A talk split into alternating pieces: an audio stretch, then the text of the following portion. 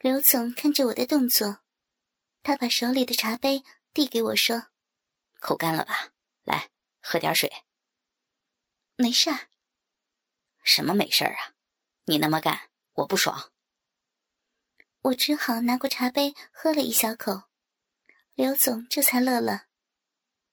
我慢慢的用舌尖舔着他的会阴，刘总催促我说：“继续啊！”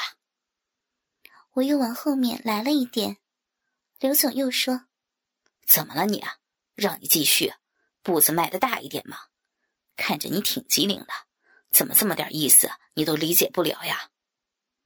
我面有难色的看看他，说道：“呃，刘总，不是的，不过……”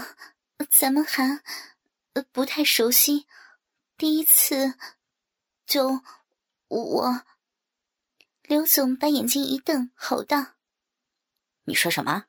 什么第一次、第二次的？告诉你，只要我爽了，你们的买卖就有希望。要是我不高兴，哼哼，从今往后，在建筑工程这片地，就别让我再看见你们公司的名字。”听完他的话。我心里一动，心想：怪不得那个老妖婆跟我说呢，这个姓刘的也不知道是个什么来头，能力果然很大。我们公司虽然算不上本市的顶尖，也算是小有名气了。他敢说这样的话，别问，来头肯定不小了。想到这里，我急忙换上一副笑脸：“哎呀，刘总。”看您啊，我是和您开玩笑的。您是贵人，千万别跟我计较呀。我最是听您的话了，您让我干什么，咱就干什么。说完，我用手揉弄着刘总的两片屁股，然后使劲的分开，舌尖一绷，从会阴直舔上去，最后停在那个肉洞上，慢慢的舔了起来。哦，哦哦，哦哦！刘总奋力的撅着屁股，接受着我的奉献，他爽的叫了起来。我的舌尖一挤一出，一挤一出，也不知道是个什么滋味两只手不停的抓着他的屁股，轻推慢捻。这就是女人，像工具一样。某些女人为了生存，也只能像工具一样活着了。爽的差不多了，刘总把我从地上拉了起来。他看了看我，似乎很欣赏我穿着连裤丝袜的样子。我笑着说：“只要您高兴，怎么都行。”说完，我低头找到袜子的接缝处，把线拉开，用力一撕。好好的一条裤袜，就成了开裆裤了。刘总高兴地说：“好，爽快。”我躺在地毯上，高腰的小皮靴被刘总脱下来放到一边。他将我的两条大腿扛在肩头，一边摸着，一边把鸡巴头顶在了我的逼门上，顺势一用力，滋溜一下便插了进来。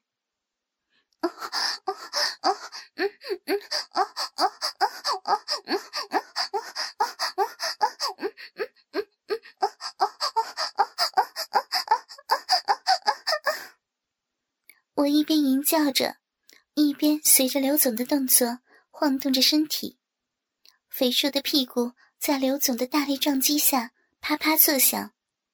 我只觉得逼里的鸡巴硬硬的像个木棒，十分的火热。每次都能全力的插进来，而且硬度还仿佛越来越强。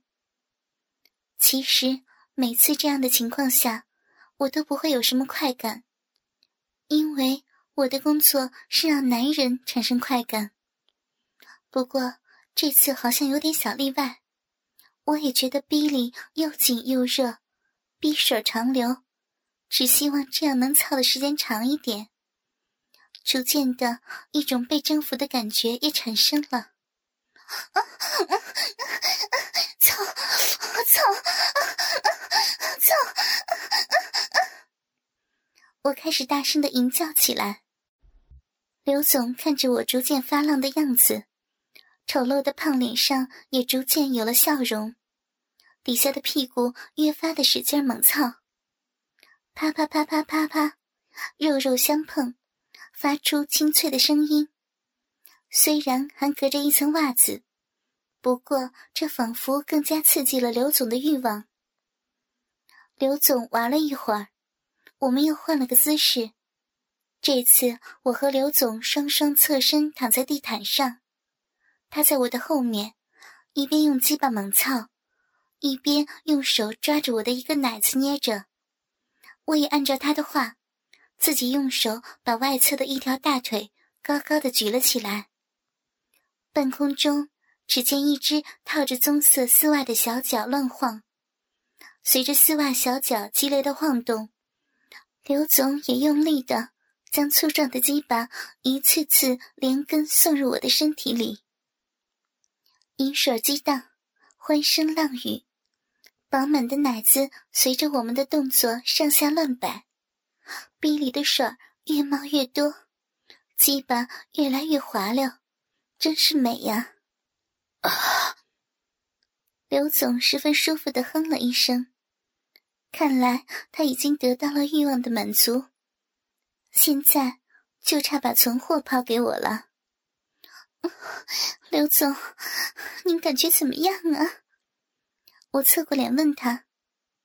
刘总的额头上也见了汗，他点点头说：“很不错，王丹小姐真是女人中的女人。”哈哈哈哈。刘总，想来你也是花丛中的老手了，见过、玩过的女人肯定不少呢。我笑着问：“呵呵，那倒是。哎呀，工作嘛，比较忙，时常有一些老百姓找我来办事儿，没办法了，这也算是和人民沟通感情嘛。”刘总说。我看看刘总的鸡巴，还是硬邦邦的高挺着。我笑着说：“刘总，我帮您把存货弄出来，也好让你爽。”刘总点点头：“嗯，行。不过，王丹小姐，以后你可要常到我这里来哦。”我笑着说：“ 那是当然了。”为了让刘总尽快的射精。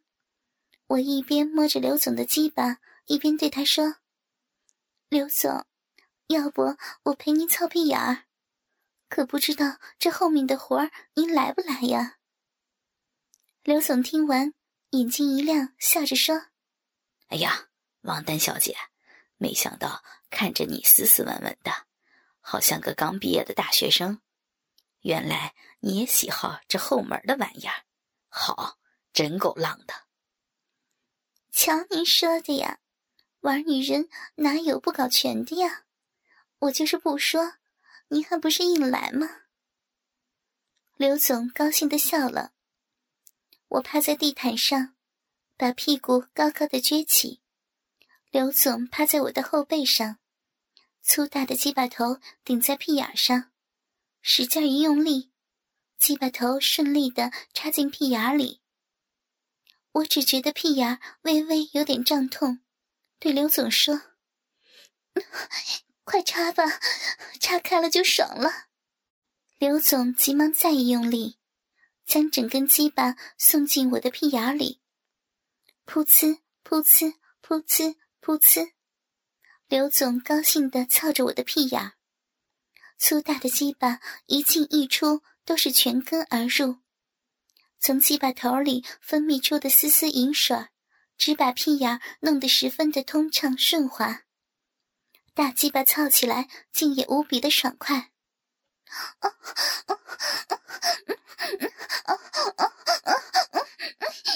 啊啊浪，真浪！太浪了爽好紧紧紧死了。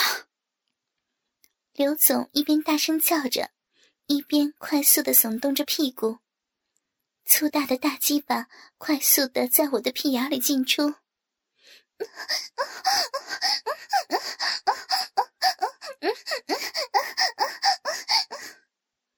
我一边浪叫着一边提臀收腹紧缩着屁眼让屁眼有节奏的夹紧大鸡巴。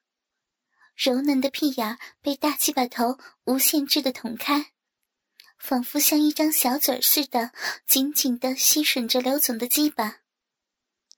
啪啪啪啪啪啪啪啪，肥硕白嫩的屁股被刘总的大腿撞击的肥肉乱颤，屁眼周围早已经是一片狼藉了。啊啊啊啊！狼逼逼，狼逼骚逼大逼，王丹的逼逼，我给你了！操！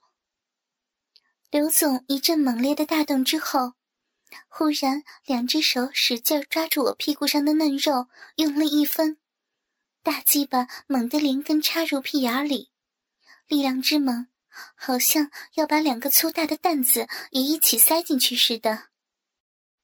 我只觉得屁眼里的大鸡巴深深的插入，突然猛地一胀，再一胀，一股火热火热的热流喷了出来，直喷进屁眼的深处。这一烫，只把我烫得骨酥肉麻，浑身再也支持不住，一边颤抖着浪浪的叫着，一边懒懒的瘫在了地毯上。高潮之后。我和刘总都穿好了衣服，重新坐在茶几旁，一边喝着茶水，一边说着话。刘总，关于长海的那个工程，啊啊，哈哈，这样吧，明天下午叫你们公司的老总到我这里来一趟，虽然不是正式谈判，不过咱们可以事先的接触一下嘛。刘总的意思，我当然明白。帮他爽，不过是一个小插曲而已。如果给他的回扣不能让他满意，那一切都是白做。我忙笑着说：“ 这个没问题。不过，刘总您能不能给我个话呀？我也好回去汇报。”刘总想了想：“啊，这样啊。”现在一共二十几家公司想接手这个工程，能让我看在眼里的只有三四家公司，而私下接触过的可只有你们一家公司。这下你明白了吧？我高兴的笑着说：“明白，明白了。”从刘总那里出来，外面的天已经渐渐的黑了下来。我招手叫了一辆出租车。消失在大街上。第二天，我向经理汇报了这次的情况，经理并没有说什么。这个老妖婆一向如此，你就是尽了全力，她也不会说你好。可如果你有一点做的不好，她却会在上司面前说你的坏话。我真不知道为什么老天让这样的人活下来。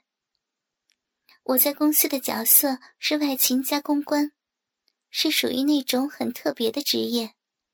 其实，在我看来，这样的工作和坐台的小姐没什么两样。不过，总也要像点样子，何况还有那么多的同事。其实，公司里也并不是我一个人在做这个。坐在我对面的刘丽，还有前面的张小姐、李小姐。他们也都是如此，有时候他们还乐此不疲呢。因为这里面关系到你的利益，什么奖金、提成、福利，通通和这个有关系。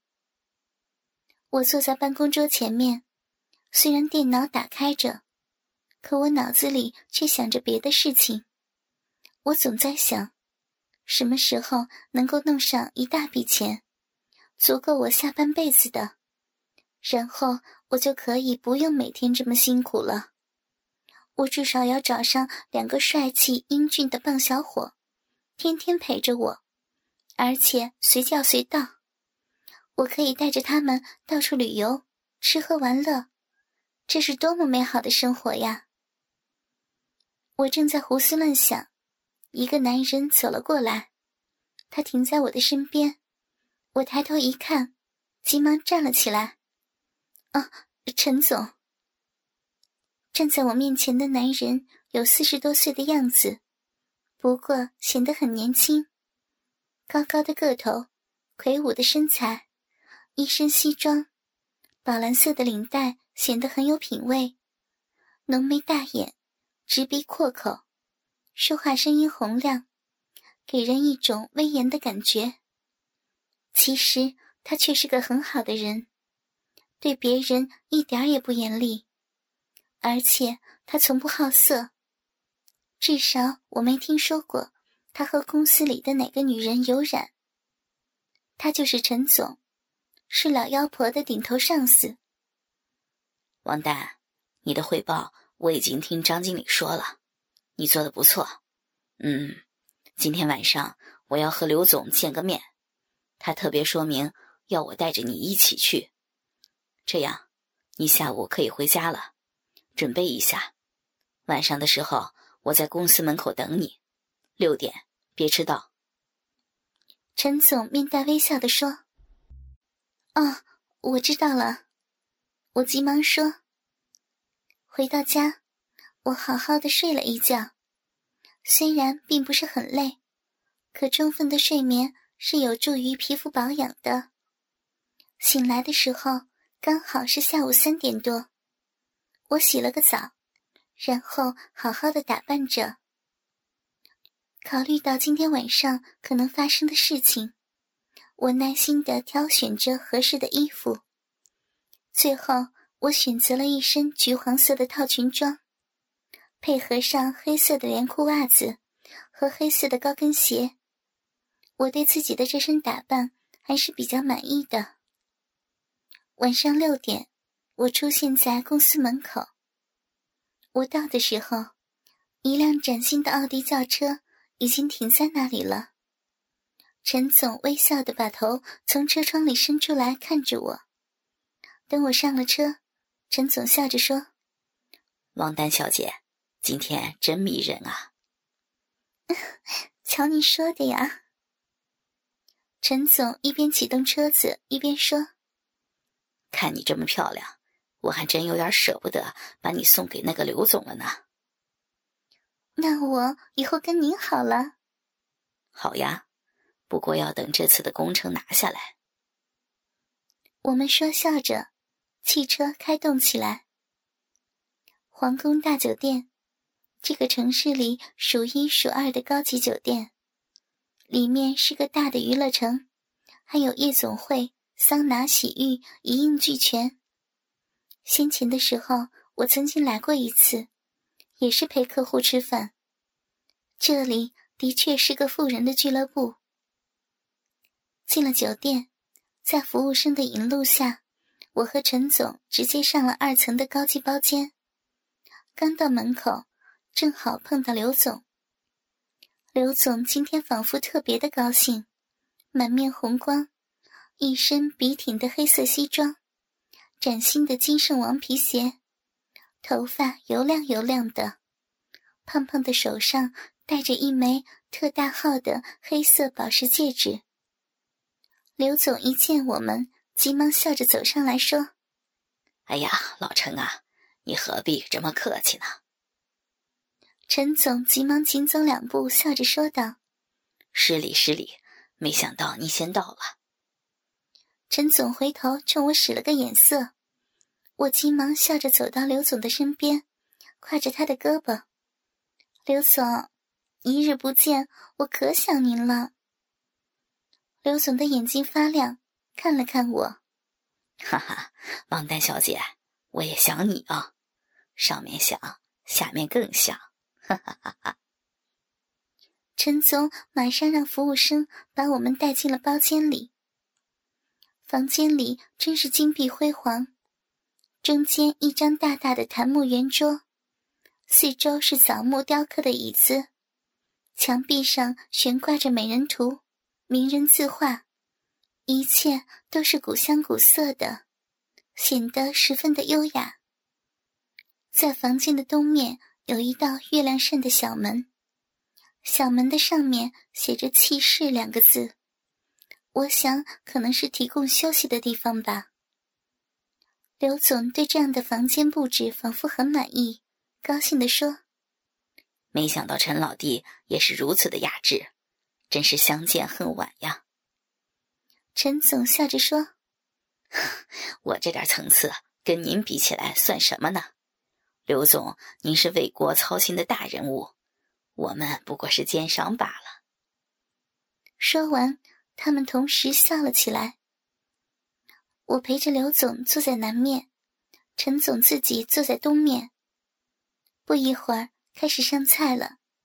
先前是开胃的十八道菜，有些我见过，有些没见过，总之是十分的丰盛。我陪着刘总吃喝，不时的为他斟酒。刘总和陈总也是越谈越高兴。撤换下开胃菜后，正菜开始上了。